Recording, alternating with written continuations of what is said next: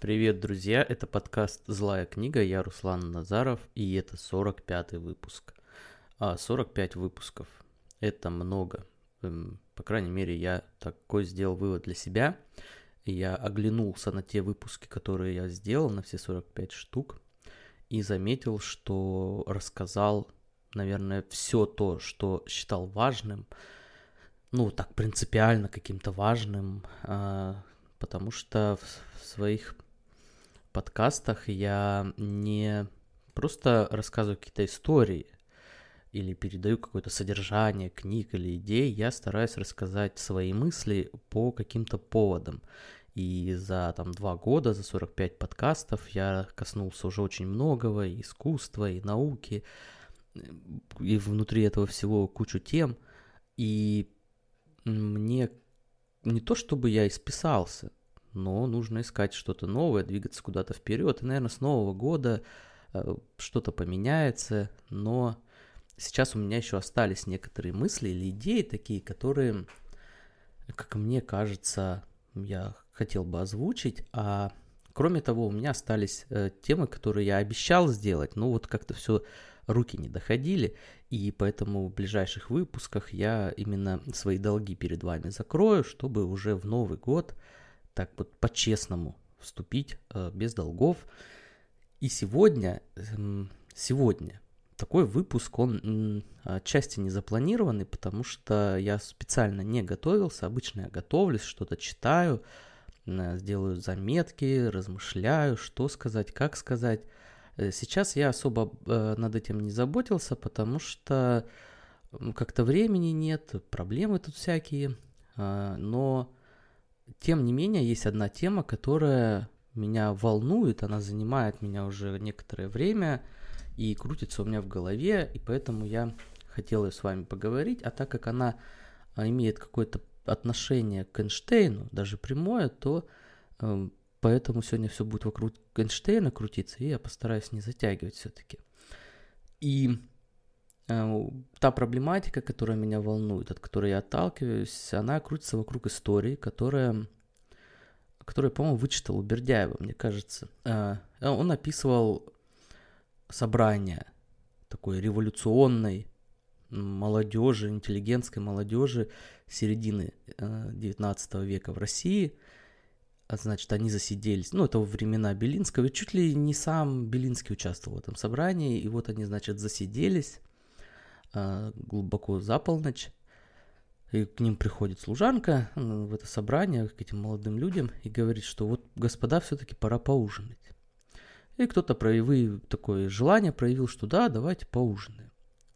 Тогда, ну, чуть ли не сам Белинский подскочил и крикнул, господа, мы еще не решили с вами вопрос о существовании Бога, как мы можем ужинать. И эта история никогда, всегда, вот я давно знаю, она мне не давала, не давала покоя, потому что э, здесь даже не тематика важна, здесь важ, ва, важна уверенность, уверенность человека, молодого человека в том, что он способен решить какой угодно вопрос, и необходимо только собраться, необходимо продолжить Э, размышления, обсуждения, и в конечном итоге до истины э, человек доберется. Именно вот в этом ключе, в этом каком-то таком действительно революционном э, движении души, мозга, вот в этом для меня заключалась удивительная сила этой истории. И причем здесь Эйнштейн? И вообще причем здесь то, о чем я хотел бы поговорить сегодня? Эйнштейн сделал революцию, да?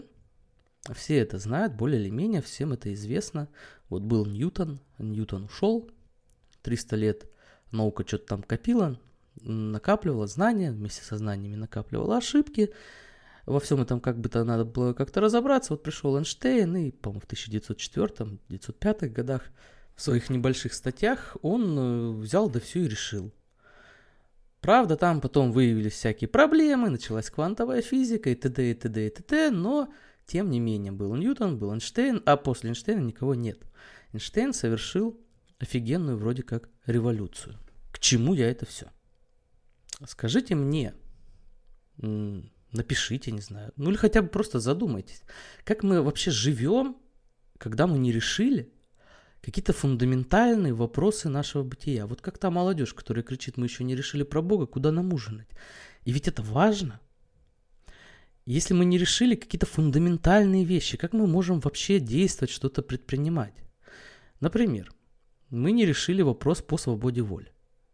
Да, современная наука никак этот вопрос решить не может. Одни ученые считают, что у нас есть свобода воли, другие считают, что ее нет. Решить мы никак не можем.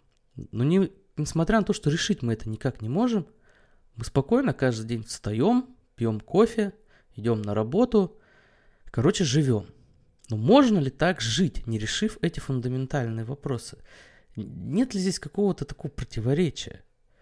Мне кажется, блин, очень сложно. Очень сложно жить, не понимая того, что происходит на фундаментальном уровне нашей реальности. И жить в мире, который описывается квантовой физикой, который, в котором есть такие парадоксы, как код Шрёдингера, в мире жить, где столько непонятного именно в главном, совершенно как-то неуютно. И это вот чувство неуютности, оно подталкивало того же Эйнштейна. Например, Эйнштейн не принимал квантовую физику именно из-за этого, из-за ее парадоксов, из-за отрицания причинности, как ему казалось. И Эйнштейн до конца боролся с этой теорией до конца это в прямом смысле, потому что когда его привезли в больницу, он там уже в последующем умер, он попросил принести ему его записи, и, собственно, его и нашли, когда он умер э, э за составлением очередных э, формул, каких-то уравнений. Ему не давало это покоя. Потому что, по сути дела, нельзя, конечно, на мой взгляд, успокоиться в том, чтобы э, решить эти фундаментальные вопросы – той же свободы воли. Кстати, сам Эйнштейн э, про свободу воли, э, он стоял на той позиции, что свободы воли мы не, люди не обладают. Он любил ссылаться на слова Шопенгауэра, что человек может делать то, что он желает, но он не может желать того, чего он желает. И, на мой взгляд, это тоже интересная такая штука. Ведь свобода воли это какое-то творческое начало в человеке. Ведь творческое начало – это не просто создание чего-либо. В этом смысле творческим началом обладают даже животные. Свобода воли – это создание того, чего я хочу. Именно я, и не кто-то за мной. И Эйнштейн, будучи таким творческим человеком, он должен был, наверное, встать все-таки на сторону свободы воли, как мне кажется. Но тем не менее он выбрал противоположную сторону. И это мне непонятно. На мой взгляд, э, ну вот смотрите, Эйнштейн часто говорил, что Бог не играет в кости, в том смысле, что нужно и можно э, объяснить всю ту реальность, которая у нас есть, но стоит ли, например, э, объяснение этой реальности через причинность, через законы природы. Ну, нужно, нужно ли это объяснение, если человек не обладает именно творческой, не является творческой личностью? Зачем нам, ну слушайте, зачем, почему причинность нужна?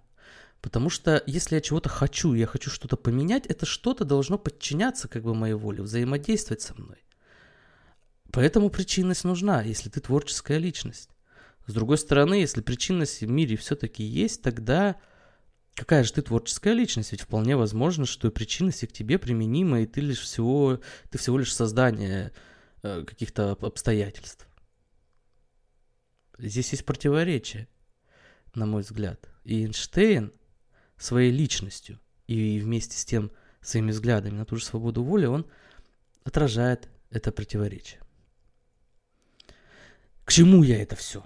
Все-таки я к этому к тому, что удивление перед проблемами, перед фундаментальными проблемами – это основа поиска и основа образования.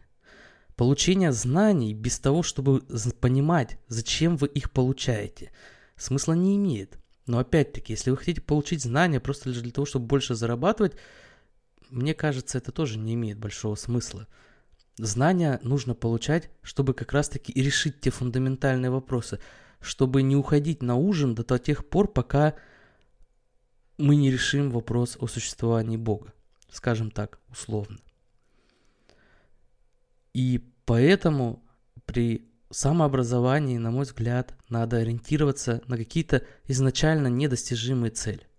Если вы занимаетесь там Data Science, например, то сразу ориентируйте себя на то, что именно вы создадите искусственный интеллект, ну или уж как минимум половину дела этого сделаете. Ставить мелкие цели, на мой взгляд, не очень достойно звания человека. Мелкие цели, они ну, пускай для других каких-то существ, но не для нас. Поэтому таким двигателем самообразования должна быть даже чрезмерная самоуверенность в себе, но только в том случае, когда эту самоуверенность вы подкрепляете пониманием и делами, когда вы готовы много читать, много размышлять, много решать, много писать. Вот в этом случае эта чрезмерная самоуверенность, она вам будет в помощь. И еще один момент. В чем сложность идей Эйнштейна? На самом деле нам кажется, что идеи Эйнштейна очень сложны. Но это кажется. Те идеи, которые для нас привычны, на самом деле являются только, настолько же сложными. Например, мы все понимаем всю ту же причинность. Есть А, это, ба, это А причина, есть Б, Б это следствие этого А. Вроде мы все это понимаем. На самом деле эта концепция настолько же сложная, как и концепция Эйнштейна, Просто она стала удобоваримой, через многократное повторение оно, так скажем, стало общим местом. Сложность Эйнштейна в том, что он посмотрел на мир не с неожиданной стороны и нашел в нем то, что никто, то, на что никто не обращал внимания. О чем это говорит? Это говорит о том, что мы должны всегда стремиться смотреть на мир, на какие-то проблемы не с той стороны, как обычно на это смотрят. Допускайте даже самые безумные идеи. Ни в одной даже самой безумной идее не будет проблемы, если вы всегда будете нацелены на проверку этих идей. И именно это помогло Эйнштейну когда-то в свое время а, сделать свои открытия. Он делал смелые допущения – выводил из них следствие, но, а затем уже другие люди проверяли это дело, и оказывалось, что Эйнштейн прав. И в этом смысле знаменитый лозунг «Будьте реалистами, требуйте невозможного», он действительно себя оправдывает. Но идеи Эйнштейна все равно сложные, и они не очень понимаются, потому что ну, даже возьмите несколько учебников по теории относительности, таких популярных, и вы как минимум в одном из них найдете ссылку на такие строчки, что э, многие ученые не понимают теорию относительности. В такой-то, в такой-то книге она описана неправильно. Э, да, теорию относительности понять сложно, и поэтому одна из моих задач в следующем году, кстати, это рассказать вам про теорию относительности, понять ее самому, рассказать вам, пригласить вас к этой дискуссии, чтобы мы в конечном итоге все вместе навалились и решили, а, поняли, что это такое и куда это нас может привести.